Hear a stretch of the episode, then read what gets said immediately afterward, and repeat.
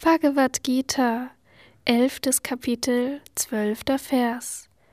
Wenn der Glanz von tausend Sonnen mit einem Mal gleichzeitig am Himmel erstrahlte, käme das dem Glanz dieses mächtigen Wesens, dieser großen Seele gleich.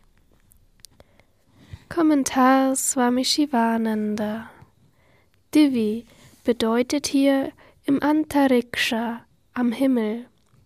Mahatma bezieht sich hier auf die große Seele, das mächtige Wesen, die kosmische Form.